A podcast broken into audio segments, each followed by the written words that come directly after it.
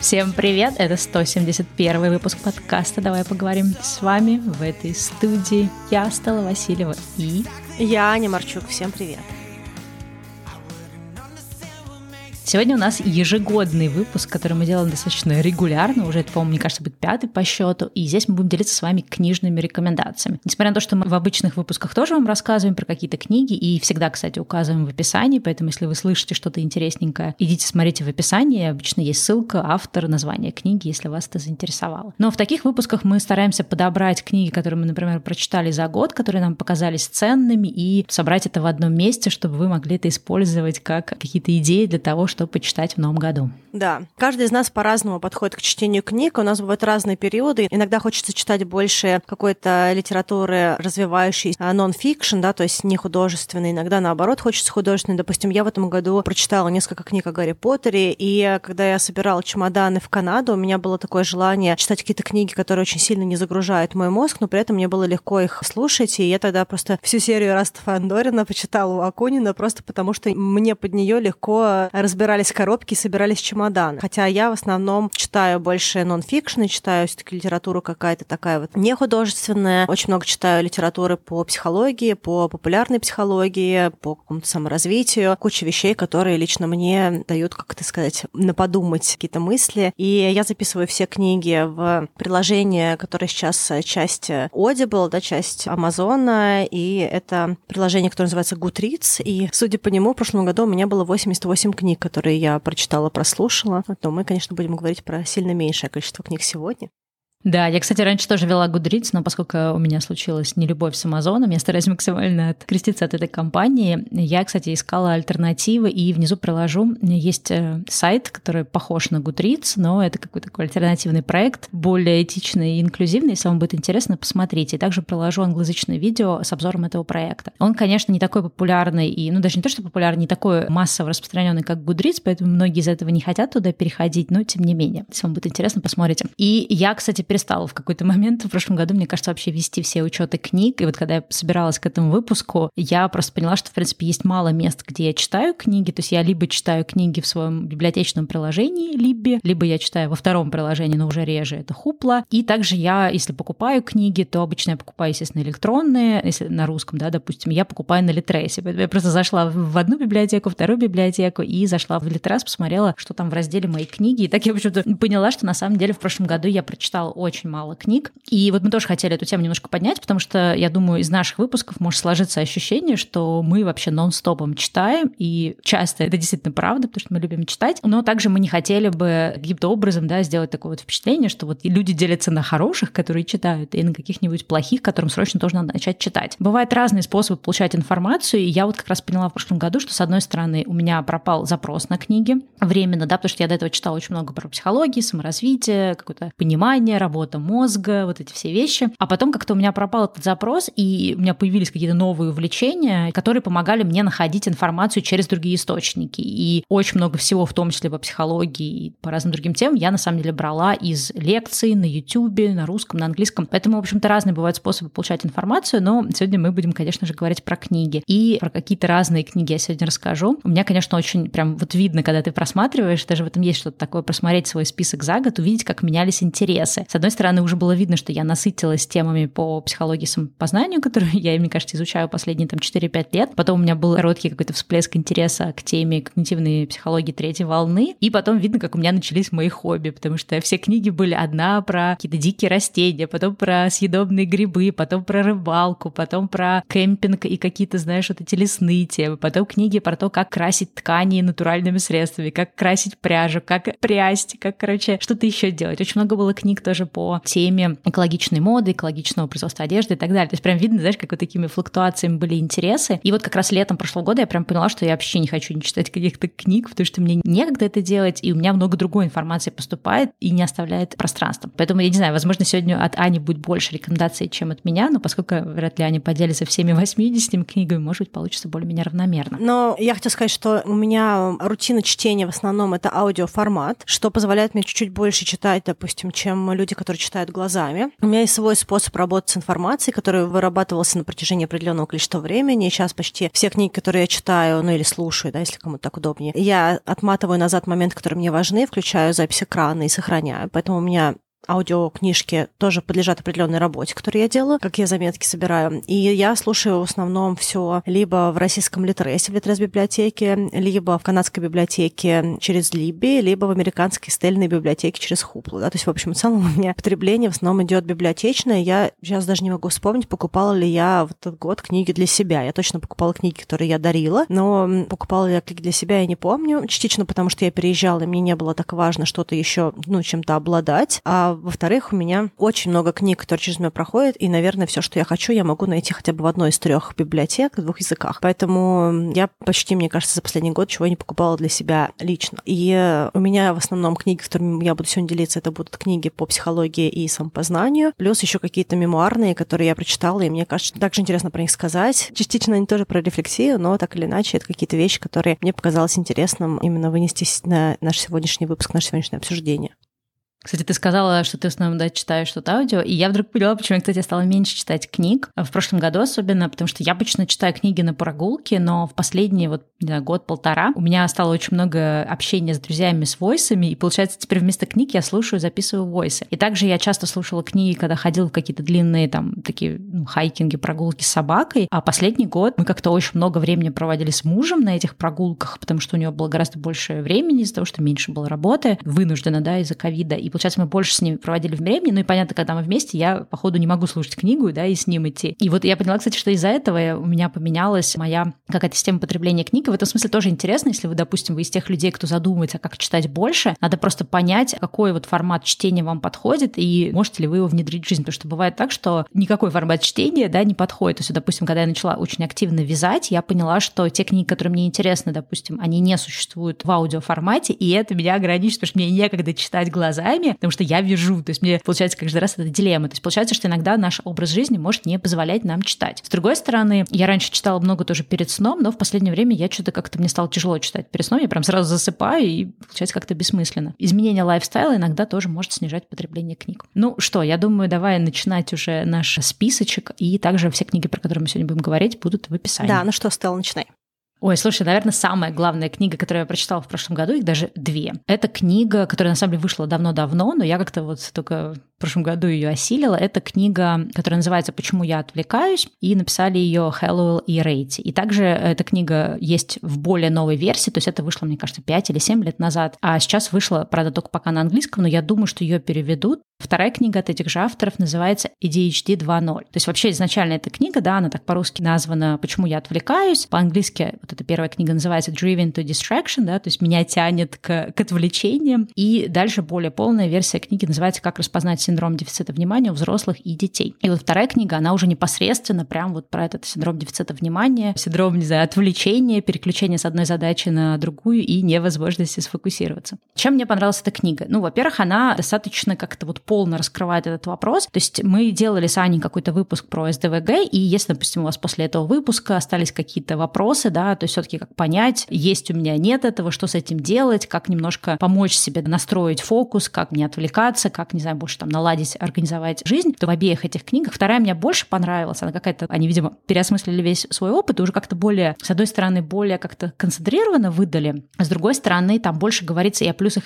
и минусах, потому что часто люди думают, что, окей, если я вот такой вот отвлекающийся, не умеющий сфокусироваться, то это какой-то просто я человек минус. А на самом деле там вот во второй книге говорится о том, что люди не, там, не способны фокусироваться, да, у тех, у которых есть э, синдром дефицита внимания, на самом деле это при этом же люди, которые очень творческие, очень креативные, способные на самом деле на чем-то фокусироваться. Просто если им что-то дико интересно, то они могут часами в этом находиться. Но если им что-то неинтересно, им уже сложно да, за это сесть. И вот эти обе книги, они помогают немножко лучше понять себя, понять, как работает мозг, почему это у нас происходит, то есть почему какие-то люди такие, а другие люди, у них как-то по-другому все устроено. И также помогает увидеть вот эту свою, свой этот синдром дефицита внимания через призму того, что каждое качество, каждая особенность этого да, синдрома, она обладает и преимуществом, и недостатком. И весь посыл книги, да, он не в том, что, ну вот я такой родился, что теперь делать, да, ничего сделать с собой не могу. Она как раз больше про инструментарий. Окей, вот это у меня моя слабая сторона, с которой мне сложно, да, которая меня тормозит или усложняет мне, например, процесс работы, а вот эта сторона, которая, наоборот, помогает мне делать какие-то вещи быстрее, лучше, не знаю, креативнее, чем другие люди. И вопрос в том, как при понимании вот этих своих сторон, да, это все объединить и, с одной стороны, взять под контроль какие-то вещи, которые тебе мешают работать, эти отвлечения и так далее, а с другой стороны, максимально просто использовать свою вот креативную, творческую сторону, свой энтузиазм по поводу каких-то проектов, свою смелость пробовать какие-то новые вещи и так далее. Ну, в общем, если вам тот выпуск зашел про СДВГ, обязательно почитайте эту книгу. Если можете по-английски, то читайте прям новую. Да, сейчас говорила по поводу того, что какая-то наша одна сторона дает нам силу, а какая-то другая сторона, наоборот, нас как-то вот э, дестабилизирует, разрушает. И, в принципе, это одно и то же качество, которое и в ту и в другую сторону может колыхаться, так можно сказать. Я на эту тему тоже хочу поговорить и рассказать про книжку. Немножечко мы про нее уже говорили. Книжка Томаса Эриксона, на английском называется Surrounded by Idiots. На русский ее перевели как «Кругом одни идиоты». Это книжка про четыре типа личности. Это вот методология DISC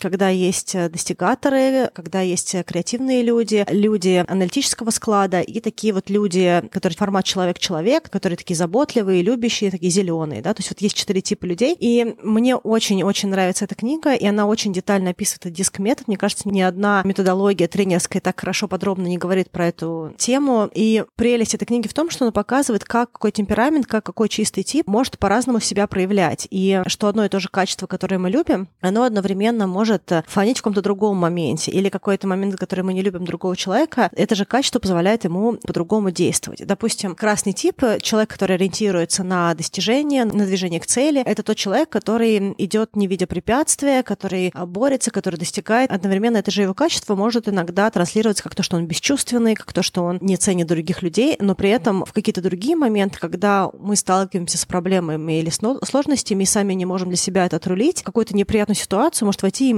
человек с этим качеством, да, потому что люди, которые зеленые, да, по методологии человек-человек, они не смогут отстоять себя. Да? Креативные не станут отстаивать себя, они пойдут заниматься чем-то другим, допустим. Люди, которые аналитического типа, они будут очень сильно оттормаживаться в этой ситуации. А человек, который в этот красненький достигатор, он просто пойдет и разрулит, да, и в этот момент он не будет думать, я там здесь классный или не классный, у меня есть цель, результат, сейчас я пойду и разберусь. И вот эта книжка, она очень удачно позволяет нам лучше понять себя, во-первых, понять, какие качества вот из этих четырех чистых типов у нас есть, понятно, что никто из нас не чистый тип, ни одна типология не может человека настолько четко идентифицировать, чтобы он был абсолютно чистым типом, но так или иначе можно увидеть, какие у нас превалирующие качества, какие у нас качества менее проявленные, а также можно увидеть в нас, наших партнерах и даже в тех людях, которые нас иногда подбешивают, как это качество их может иметь положительное значение, какое-то положительное свойство. И я могу сказать по себе, что когда я слушала про те типажи, которые есть у меня, у меня в основном это красненький достигатор, и у меня это вот оранжевенький, желтенький, да, это вот креативный тип. И есть какие-то вещи, за которые я бесконечно на протяжении своей жизни себя там подпинываю, которые мне в себе не нравятся. Но когда я слушала эту книжку, у меня какое-то появилось чуть ли не больше любви к себе и какого-то уважения к себе, и те качества, которые во мне есть, я увидела, как они проявляются иначе. И мне кажется, что для всех людей, которые вот так вот немножечко с собой не договорились, это хорошая книжка для того, чтобы посмотреть на себя с другой стороны, ну и также посмотреть, может быть, на своих партнеров с другой стороны, потому что то, что в них есть, и то, что нас, нас подбешивает, иногда это как раз то, что позволяет нам быть какими-то гармоничными в этом профессиональном союзе или в личном союзе, да, и как-то иначе.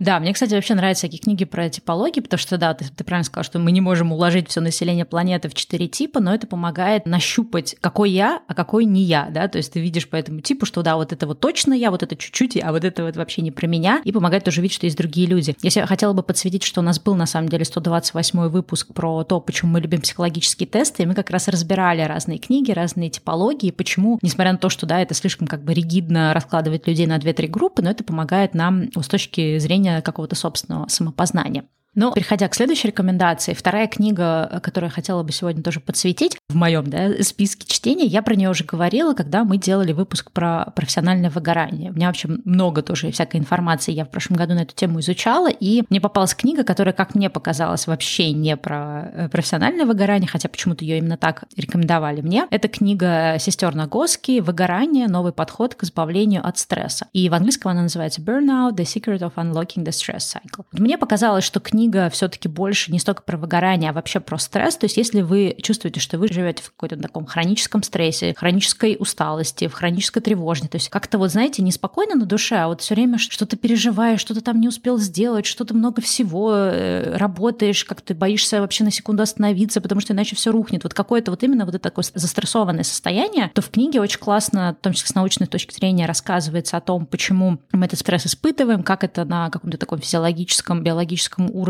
раскладывается в нашем организме и как можно разными способами от этого стресса избавляться, важность, почему нужно избавляться и так далее. Ну и также там хорошая такая фем-оптика, то есть про то, почему определенные категории людей могут быть более застрессованы в силу каких-то там штук в обществе. То есть если это ваша, да, как бы такая тема, которая вам может быть интересна с этих разных углов, и вы эту книгу еще не читали, то очень советую.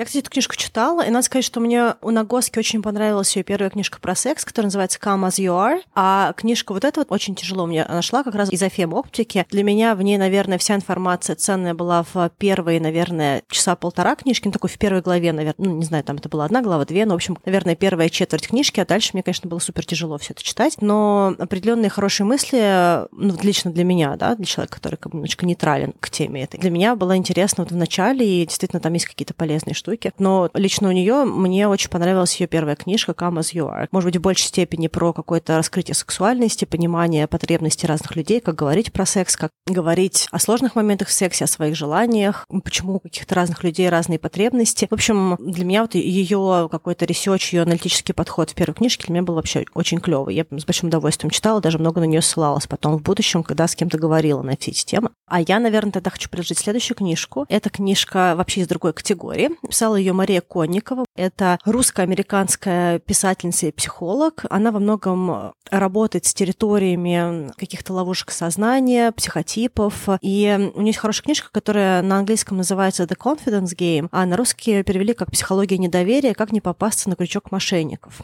Книжка рассказывает про схемы, которыми мошенники, особенно такие мошенники, которые могут своровать идентичность, которые создают целые миры вокруг себя, а потом оказывается, что это полный мыльный пузырь и прочее, как они выстраивают психологическое доверие с людьми и какие наши, может быть, искажения когнитивные, какие эффекты синдрома и какие-то ловушки сознания, как могут повлиять на то, что мы можем вписаться в какие-то вот такие вот схемы. И книжка интересна, помимо общего какого-то развлекательно-познавательного компонента, еще тем, что в ней очень много ссылок и информации на различные исследования по каким-то нашим поведенческим особенностям. Вот я могу несколько привести. К примеру, что если мы говорим про наше восприятие, то очень часто нам очень сложно понять себя и людей, потому что мы себя и, и других анализируем по-разному. Допустим, когда мы анализируем сами себя, мы придираемся к каждой детали, смотрим себя по такой лупой в мельчайших подробностях. А других людей мы обычно анализируем абстрактно и широко. То есть мы больше цепляемся за какие-то общие групповые вещи, чем за какие-то прям детали-детали. Поэтому в этой ситуации происходит целых два рассинхрона. Во-первых, мы не знаем, как люди видят нас, а также мы не до конца правильно считываем то, как люди видят сами себя. И для того, чтобы улучшить взаимопонимание, очень важно откалибровать наш способ этого анализирования, да, этого восприятия себя и других. Было исследование о том, что когда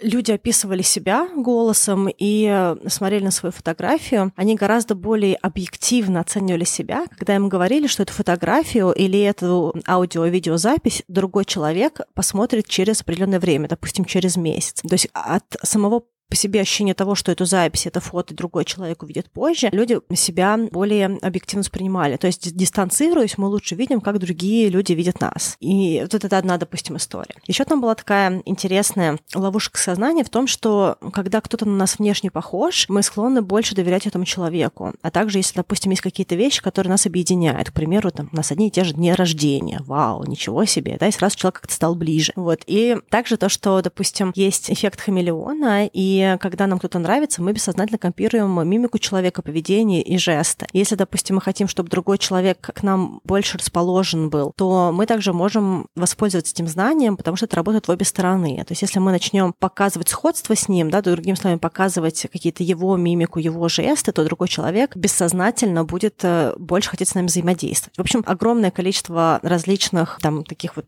трюков, если так можно сказать, которые могут быть релевантны. Допустим, мне очень понравился еще то, что называется Mirror Exposure эффект. И мне кажется, он очень много, кстати говоря, используется в каком-то таком вот масс-медиа. Чем больше мы кого-то видим, тем больше мы их любим. Поэтому любая вещь, которая в ротации, любая вещь, которую мы привыкли замечать, неважно, что это там телосложение человека, цвет кожи, какие-то привычки, которые транслируются, которые закатываются обществом закатываются медиа. Чем больше мы сталкиваемся с одними и теми же вещами, тем больше они вызывают в нас какого-то такого доверия, любви. И на английском называется familiarity breeds affection, да, то есть вот чем что-то стало для нас более понятным и знакомым, тем больше мы к этому расположены. В общем, если вам что-то из этого заходит, то вот книжка может быть интересна для прочтения. Да, мне, кстати, нравится эта идея про familiarity breeds affection, что действительно там даже с точки зрения моды или там с точки зрения отношения к тому, что красиво, некрасиво, это прям очень заметно, что когда что-то становится таким вот массовым трендом, люди начинают говорить, что нет, ну это же очевидно, что вот это красиво, а вот это нет, хотя там 20 лет назад абсолютно были другие какие-то да, стандарты красоты или отношения к определенным вещам, к тому, что было классно. Да, очень крутая идея. Ну что, я тогда двигаюсь в сторону своей третьей рекомендации. Это книга, про которую, мне кажется, мы тоже говорили, и отчасти с подачи Ани я туда пришла. Это книга «Путь джедая» Максима Дорофеева. И что я хочу сказать, это, в общем, для меня сейчас, наверное, самый такой классный автор, самый такой актуальный, самый полный с точки зрения вот вопросов самодисциплины, самоорганизации. То есть вернуться немножко на несколько рекомендаций назад, да, про тот же там синдром дефицита внимания и вот эта отвлекаемость. Это вещи, которые постепенно можно привести в какой-то порядок и сделать такими, чтобы они не деструктировали твою работу через определенные системы, системы работы, какие-то системы самоорганизации, какие-то лайфхаки и так далее. И вот у Максима как раз, хотя он там, я слушала его какие-то прямые эфиры, он как-то так немножко, мне кажется, с недоверием относится к СДВГ. Он говорит, ой, придумали там да, очередной какой-то модный тренд, но при этом, в принципе, все, о чем он говорит, то, как он предлагает подходить, вот именно подход да, его в самоорганизации, он как раз вот максимально, с одной стороны, бережно к себе, но при этом все-таки с определенной степенью, то есть правил, да, то есть он и не про такой безумный трудоголизм, то есть он про то, что и отдыхать надо, и свои силы измерять, и уровни энергии понимать, но и при этом без того, что, а, пускай все будет как будет, да, там, пустим на самотек. Нет, то есть должны быть какие-то системы организации. Ну и вообще мне нравится то, как он говорит, у него очень много вот этих каких-то идей там из буддизма, и, в общем, как-то это все у него буддизм и самоорганизации переплелось, и очень какой-то такой нетоксичный тайм-менеджмент получается. И у него и книга классная, вот это, причем у него две книги, но мне вот это вот «Путь джедая», но она последняя, я так понимаю, она мне как-то больше понравилась, и также у него куча на канале всяких вещей и лекций. И я вот думала, знаешь, если вот взять все книги по самоорганизации, которые как-то на меня важно повлияли, то вот, наверное, самая такая крутая книга для меня была 10 лет назад. Это книга Дэвида Аллена, да, его первая еще версия Getting Things Done. То есть это книга, которая, в общем, прям изменила мое сознание и мою самоорганизацию. И я тогда как раз тоже была в борьбе за то, как вообще... Ну, то есть я ушла из корпорации, да, начала работать из дома, и тогда еще мало кто работал из дома, и вообще было непонятно, как себя организовать. Особенно, когда ты человек такой, который немножко отвлекается.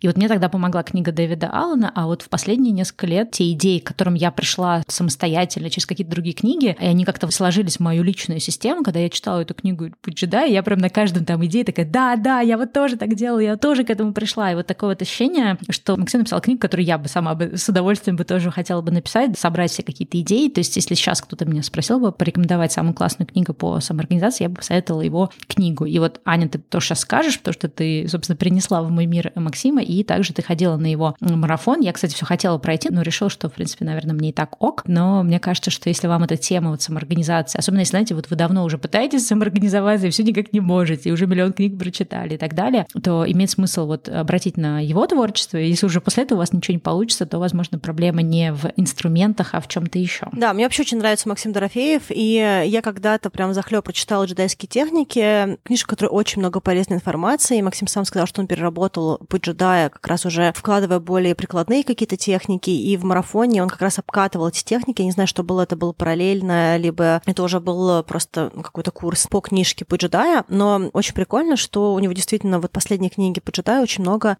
инструментария, как можно улучшать свою продуктивность. И я во многом это все делала на тренинге и получала огромное удовольствие и видела результат. Для меня, допустим, какие-то такие вещи были про зеленые задачи, то есть те задачи, которые мы бесконечно откладываем, да, то есть что есть какие-то наши рутинные вещи, и они бесконечно существуют. Красные задачи, да, какие-то либо ургентные, которые нужно срочно делать, либо задачи, которые вот, нам постоянно ставят. И обычно жизнь человека, она привязана к тому, чтобы бесконечно делать вот эти рутинные задачи. Ты приходишь, садишься, допустим, перед компьютером, начинаешь работать. А у тебя есть какие-то задачи, которые ты сам себе поставил, которые действительно могут изменить что-то в жизни, допустим, переломные задачи для того, чтобы вырасти на уровне в карьере, либо какие-то задачи для того, чтобы свои личные вопросы решить, к примеру, там, с переездом, допустим, или у кого-то затык с переездом или какими-то карьерными возможностями, это язык. Вот этот язык никогда не учится, зато делается большое количество вот этих красных задач рутинных, которые есть. И он там даже такую забавную табличку делал, что красные задачи, если сделать их как-то очень-очень хорошо, то будет там типа, ну ты молодец. Если сделать их нормально, ну сделал и сделал. Да? Если ты сделал плохо, ну там это та тебе. Вот. А если, допустим, зеленая задача, то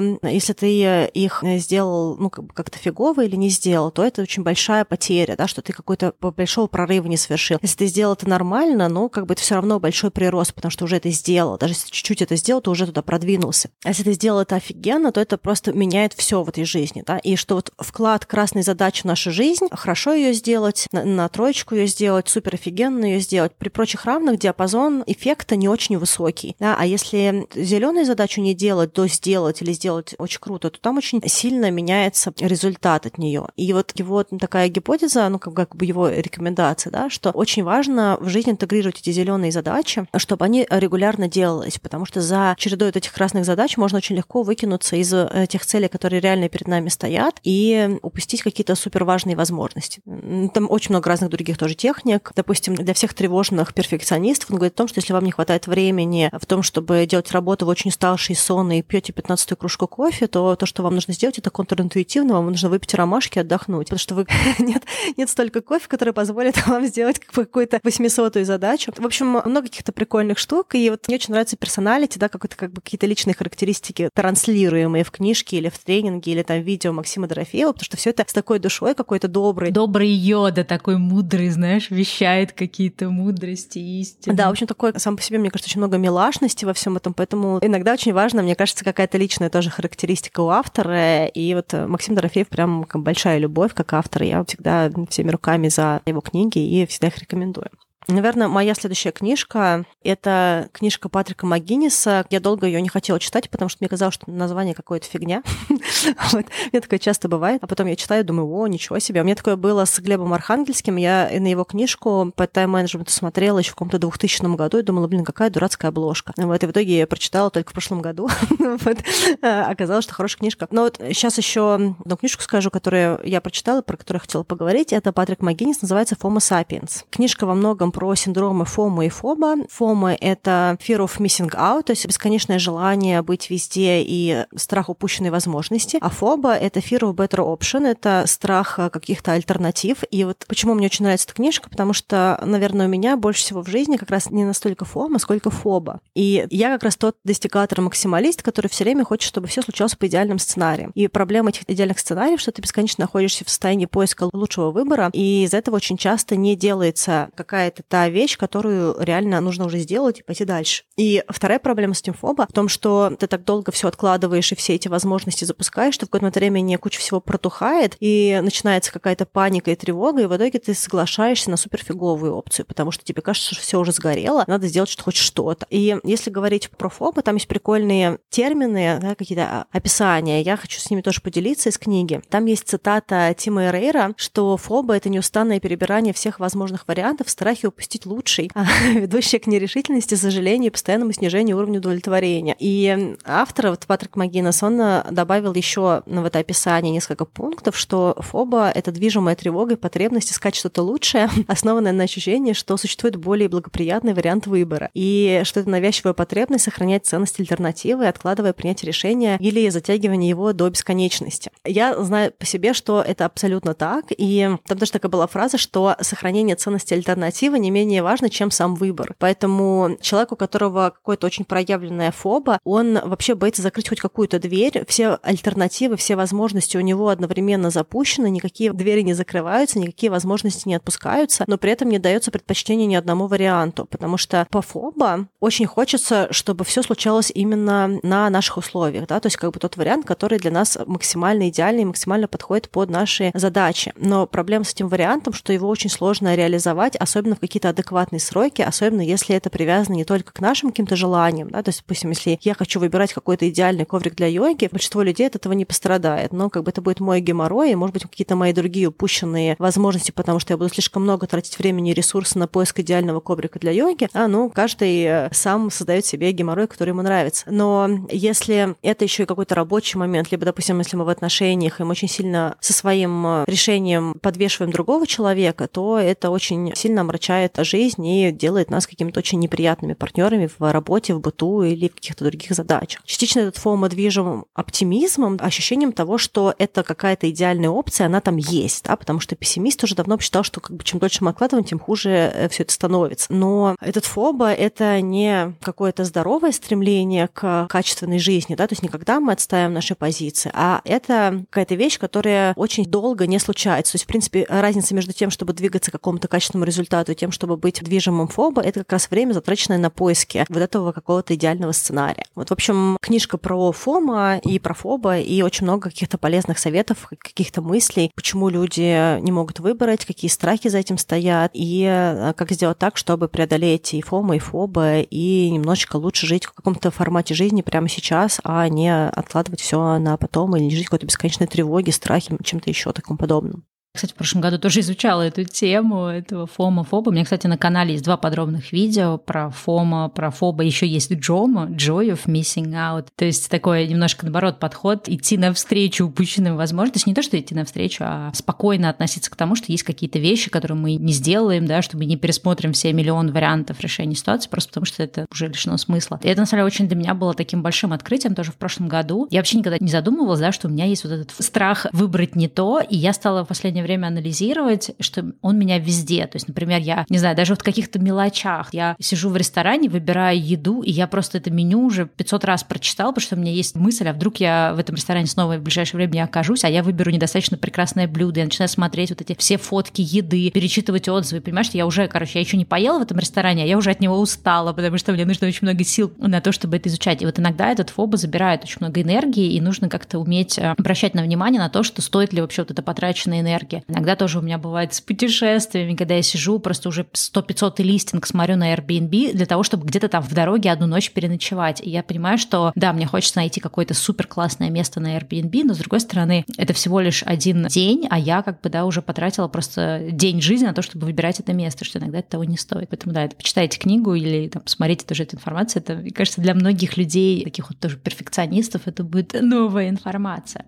Ну и теперь перехожу к своей следующей рекомендации. У меня, кстати, будет рекомендация русскоязычного автора, что редко бывает. Я, к сожалению, когда стыду своему редко читаю книги на русском в последнее время. Книга называется «Homo mutabilis. Как наука о мозге помогла мне преодолеть стереотипы, поверить в себя и круто изменить жизнь». Я бы, наверное, прочитала «Homo mutabilis», потому что обычно такая, мне кажется... Ну да, может быть, «Homo mutabilis». Да, и, соответственно, автор книги Настя Травкина, она журналист, и у нее достаточно тоже с ней есть интересное интервью. И свою книгу она описывает так. Она отвечает на всякие вопросы, да, там, заложенные заложены ли наши способности с рождения, или мы можем меняться и обучаться э, в любом да, возрасте. А можем ли мы избавиться от каких-то навязанных стереотипов или нет? Можем ли мы победить вредные привычки, или это что-то, что у нас есть, и нужно с этим жить? И она очень много там разбирает вот именно с точки зрения работы мозга, как мы устроены, да, там какие-то нейроны, не нейроны. И, например, если вы не очень пока еще как-то много всего читали про вот именно нейробиологию, работу мозга, как то вот на всякие нейроны управляют нашими привычками, хотелками, нашим там характером, темпераментом, то это очень классная книга, да, чтобы войти в эту тему. Там такая, как мне показалось, вначале, конечно, немножко такая сборная солянка всяких разных идей, то есть это не какая-то, мне кажется, книга вот стримлайн по одной теме, она просто, по сути, немножко напомнила сборник статей, но, может быть, даже в этом смысле и лучше, потому что она хороша для вот входа во всю эту тему, потому что ты из разных каких-то таких вот областей получаешь информацию, ну и потом уже понимаешь, что тебе интересно дальше изучать. Поэтому, если вы любите про работу мозга, почему мы действуем так, как вообще все это устроено, знаю, нейроны, нейротрансмиттеры, все такое, то советую эту книгу.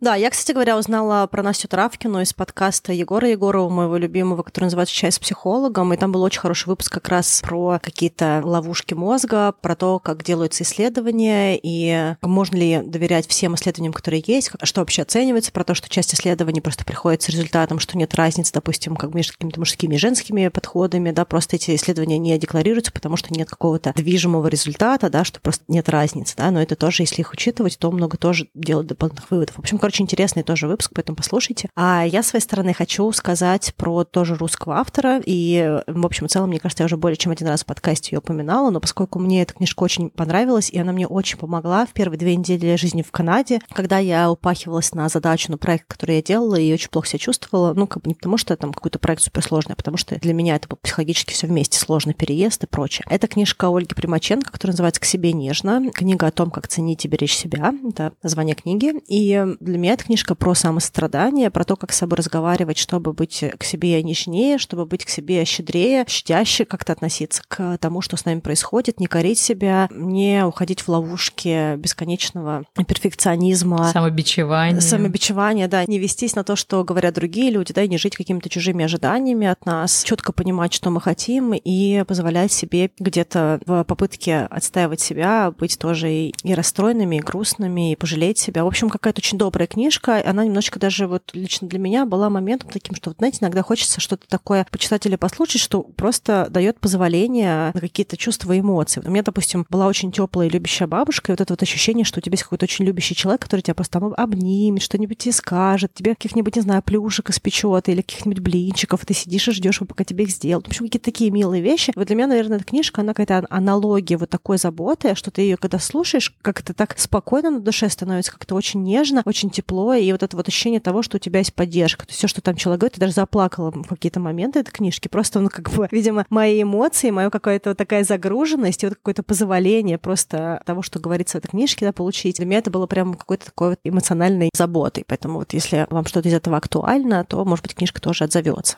Да, а, кстати, с точки зрения самозаботы и какого-то такого бережного отношения к себе, я, кстати, Аня, с твоей подачи, не знаю, собиралась ты про эту книгу говорить или нет, прочитала книгу, которая по-английски, кстати, я не посмотрела, как она по-русски называется, по-английски называется Self-Compassion, то есть тоже, да, самосострадание, Кристин Нев. И Кристин Нев, она американка, она проводит исследования в области психологии и всякие штуки в своей книге рассказывает о том, почему важно быть заботливым к себе, почему важен вот этот момент самосострадания, чем вредит нам самобичевание и и так далее. Вообще тема самострадания для меня, наверное, какая-то важная тема 2021 года, потому что я поняла, что я во всех режимах бесконечно вхожу в свой достигаторский такой мод, да, то есть какой-то режим достигатора, и очень мало себе позволяю просто отдыха, пауз, какого-то удовольствия от жизни. Мне безумно тяжело просто сидеть с кофе и смотреть вдаль. То есть у меня ощущение, что я просто просираю, извините, время, да, то есть вот как бы ничего с этим не могу сделать, не знаю. Я помню, такое же состояние у меня было, когда я поступала в институт, и у меня, получается, весь последний год, там, 11 класс в школе. У меня было 8 уроков, после них я сразу ехала на подготовительные курсы института, а перед экзаменом у меня еще были дополнительные репетиторы по геометрии, потому что я сдавала математику, а я вообще гуманитарий, и была в юридическом классе, в классе, где было 6 разных уроков истории, и мысль о том, что мне нужно сдавать какую-то продвинутую алгебру и геометрию, вызывала у меня много очень разных ужасов.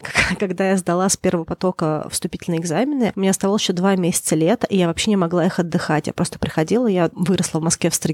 Мне было пешком до пляжа, да, до речки, да, вот этого до залива. Идти 10 минут, я просто садилась, и я не могла ничего делать. У меня такое внутреннее было чувство вины, что я сейчас сижу, смотрю на воду и купаться, загорать. То есть, ну, такое какое-то очень тяжелое чувство. И вот э, мне кажется, что вот эта вот идея достигаторства, да, какая-то идея каких-то целеполагания, ей пропитана вся моя жизнь. И вот все то, что связано с самосостраданием, для меня вообще какая-то большая тема. Я все еще пока что не нашла каких-то комфортных способов чаще быть просто в отдыхе, каком-то плановом.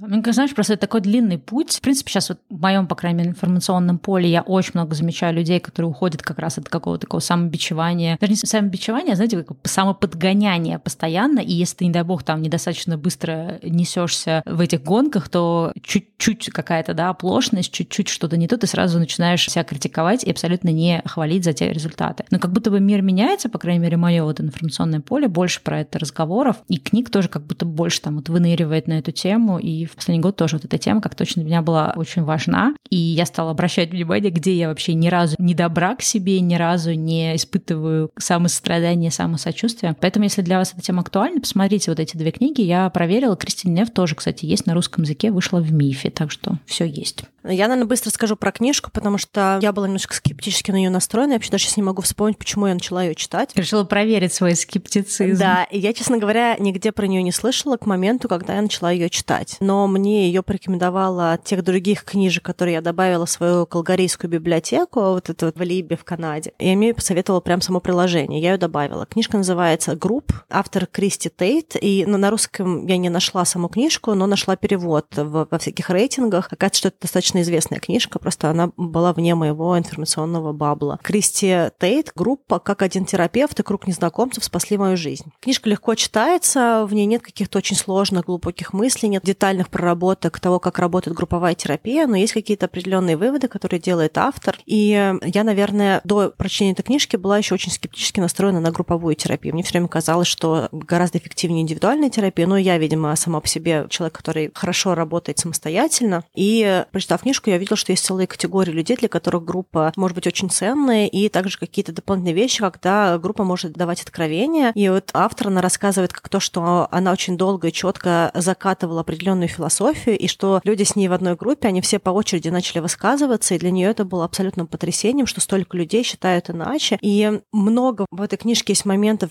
ее саморефлексии, допустим, когда она рассказывает про то, что были какие-то вещи личные, которыми делились другие участники группы, а она не могла себя заставить говорить как есть. И везде, во всех своих историях она пыталась быть в каком-то причесанном мире, да, такого как бы то, что часто свойственно каким-то перфекционистам, когда ты можешь много и красиво говорить, но не готов сказать самые какие-то постыдные, ну, в глазах этого перфекциониста, понятно, да, какие-то вещи про себя. И когда ее этот вот терапевт, который ведет группу, когда он ее намеренно просил идти и рассказывать какие-то жутчайшие вещи, да, ну, жутчайшие в смысле какие-то свои позоры, промахи, какие-то там истории, какие-то истории личных отношений, там про секс, про партнеров, то есть все то, что такое либо табуированное, либо какое-то такое вот не очень привлекательное, да, все то, что перфекционисты обычно замыливают, да. В сериале «Друзья» Моника, которая была такая вылезанная квартира и загаженная кладовка, да, вот это вот все то, что в этой кладовке, оно начало постепенно вываливаться в эту групповую терапию, и чем больше она начала делиться своим реальным мнением, какими-то позициями жизненными, какими-то своими жизненными историями, которые ей было тяжело сказать, и не видела в этих всех вещах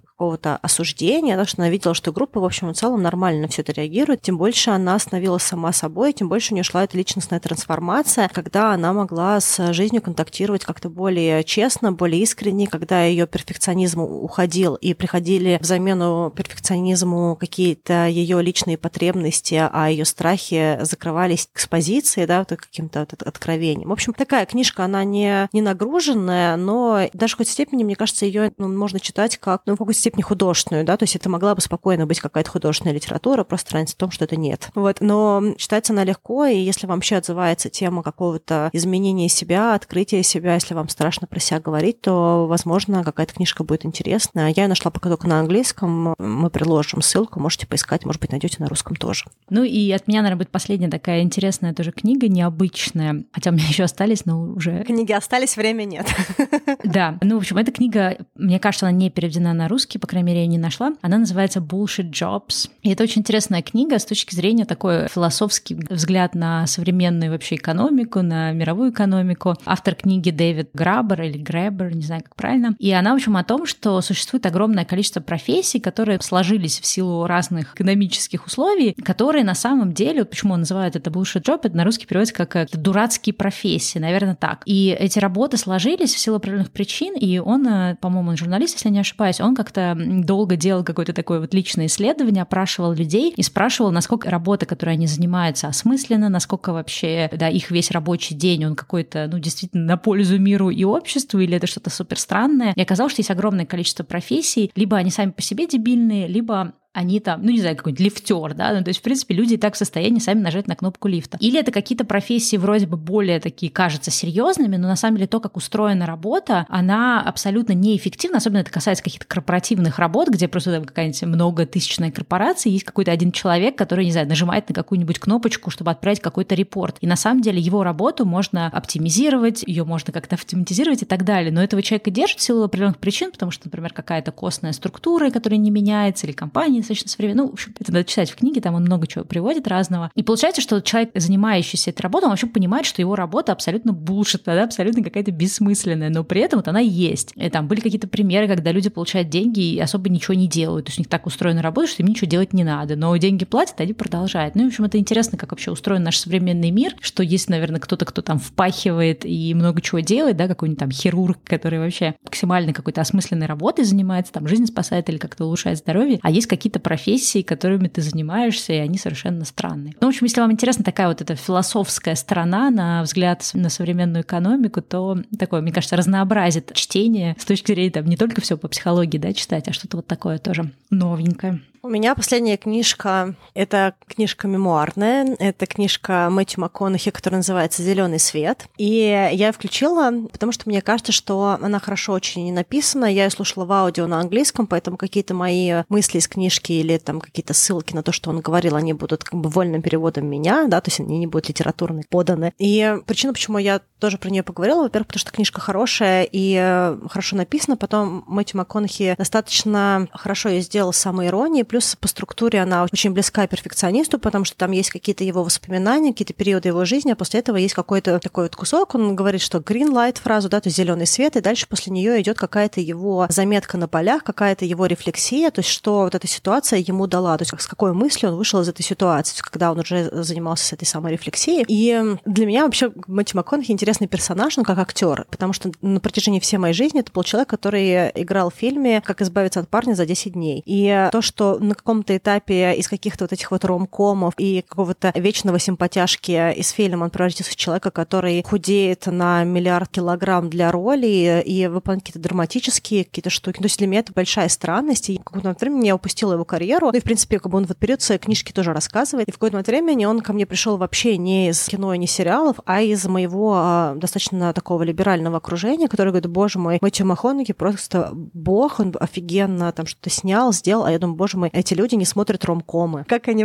вообще знать, кто такой Мэтью МакКонахи? Мне кажется, что его трансформация интересная, его переживания на эту тему тоже интересные, и мне показалось, мемуар достаточно был честный. Никогда не знаем, я, по крайней мере, никогда не знаю, пишет ли какую-то историю ghostwriter, да, то есть, ну, как бы с, с мемуарами такая очень тонкая грань, но мне показалось, что его книжка звучит достаточно честно, его какой-то уровень сарказма, как будто, ну, такой как бы самой иронии, да, даже не сарказма, он прослеживается в книжке, поэтому я, в общем-то, смею полагать, что это какой-то его личный труд. Ну и вот мысли, которые мне там лично зашли, у него такая есть фраза, что процесс самоидентификации — это сначала процесс элиминации. Прежде чем понять, кто я, важно понять, кем я не являюсь, потому что в жизни слишком много вариантов, и мы очень сильно утомляемся от, от этих вариантов, и они сбивают нас с пути. Поэтому важно убрать все лишнее, что мешает нам сделать этот выбор. И только так мы можем понять, что нам действительно подходит. Убирая все лишнее, наше самоосознавание упрощается. Потом такая вторая мысль, она вот лично мне зашла очень сильно, потому что я человек, который очень много изучает, очень много чем очаровывается, очень много о чем мечтает, и часто мои какие-то достижения, они изначально были моими какими-то мечтами, то, о чем я много очень думала, и с этими мечтами часто бывают разные разочарования тоже, потому что не все случается так, как хотелось. Плюс иногда так много вот этих вот мечт и этих каких-то моих историй внутри всего этого, да, то есть чем я эти мечты сдабриваюсь, так можно сказать, они сами меня пугают, и потом я вхожу в цикл миллиарда тренингов для того, чтобы соответствовать тому, что я сама себе придумала. И вот у него есть такая там классная фраза в книжке «less impressed, more involved». Меньше очарований, больше вовлечений. И он говорит о том, что когда мы перестаем очаровываться нашей жизнью, нашими достижениями, нашей карьерой, отношениями, потенциальными возможностями, тем быстрее мы будем меньше очарованы и больше вовлечены во все эти вещи. И тем быстрее мы сможем быть лучше во всех этих событиях, вещах и действиях. И мы должны быть просто счастливы быть там, где мы есть. Это тот момент, когда мы перестаем мечтать и начинаем разбираться разбираться с тем, что давно нужно было сделать и чем давно пора было бы заняться. И лично для меня это очень отзывается, потому что я поняла, что ничего так в жизни не дает прогресс, как то, что мы перестаем себе что-то придумывать, жить какими-то идеями, а просто берем и делаем. То есть как только мы в какую-то историю входим, это настолько сильно меняет наше сознание, настолько сильно меняет план работы, да, то есть он перестает быть каким-то мифическим, сложным, большим, дрими, да, то есть он становится очень реальным и очень понятным. И как только мы вовлекаемся в какую-то ситуацию, под вовлечением я имею в виду реальное действие, да, реальное нахождение внутри событий, тем э, меньше синдромов самозванца, тем меньше страхов и, и прочее, потому что мы уже в пути. В общем, короче, мне это очень отозвалось. И, наверное, последняя вот мысль в книге, которая мне отозвалась, как раз его история про то, как он переходил от комедии к драматическим фильмам. И понятно, что когда человек десятилетия играет, в принципе, одного и того же парня, ему присылают чаще всего одни и те же предложения. Он рассказывает о том, что когда у него появились дети, он решил, что для него как-то тема ромкомов, она перестала быть частью его идентификации, ему захотелось попробовать что-то более сложное, более драматическое. И он поговорил с своей женой об этом, поговорил с своим агентом. Женой было важно поговорить, потому что ну, не факт, что деньги бы начали приходить, и приходить быстро. И, в принципе, у него там было несколько лет, когда его не приглашали ни на одну драматическую роль. И это должно было быть семейным каким-то решением. Ну и плюс, если бы агент не захотел продолжать с ним вместе работать, да, потому что агент все таки работает на проценты, да, если он никогда не снимается, да, возможно, агенту это неинтересно. В общем, он со всеми поговорил, а, они решили, что он идет к этим драматическим ролям, и он говорит, что дальше мне присылали много разных предложений с фильмами, я читаю, а там 1 миллион, 2 миллиона, 4 миллиона, он говорит, это так болезненно отказываться от этих ролей, но ты понимаешь, что если ты не будешь от них отказываться, то новая роль не придет никогда. Он говорит, что был какой-то фильм, он говорит, я прочитал его, это какая-то очередная комедия, я отказался, сценарий был там, фильм был на 4 миллиона, я отказался, а они берут и присылают мне снова предложение, только уже на 12 миллионов. Он говорит, я снова читаю этот сценарий, и вроде как персонажи лучше прописаны, герои интереснее. Как бы. То есть он начал себя ловить на каких-то вот этих вот искажениях. Ну, в общем, мне кажется, что путь интересный, и книжка интересная, опять-таки легко читается, самоирония прекрасна, выводы тоже мне многие заходили, как мемуарная книжка, как какая-то такая вот легкая, приятная, но при этом есть о чем подумать. Мне кажется, что книжка Матью Махонки «Зеленый свет», она очень даже ничего. Вот, в общем, мне она понравилась, короче говоря. Даже не ничего, она прям хорошая. Ну что, таким образом, наш час книжных рекомендаций подошел к концу. Конечно, не про все получилось рассказать, даже несмотря на то, что мне казалось, что у меня очень мало книг. Пришлось прям выбирать самое такое важное, что хотелось подсветить. Но в любом случае, в наших обычных выпусках мы постоянно стараемся тоже какие-то рекомендации вам дать, если вам тема интересна. Поэтому, в общем-то, это будет не последняя книжная рекомендация в этом году. Да, ну что, на сегодня мы с вами прощаемся и услышимся с вами через неделю, в следующий понедельник. Пока-пока. Да, всем пока.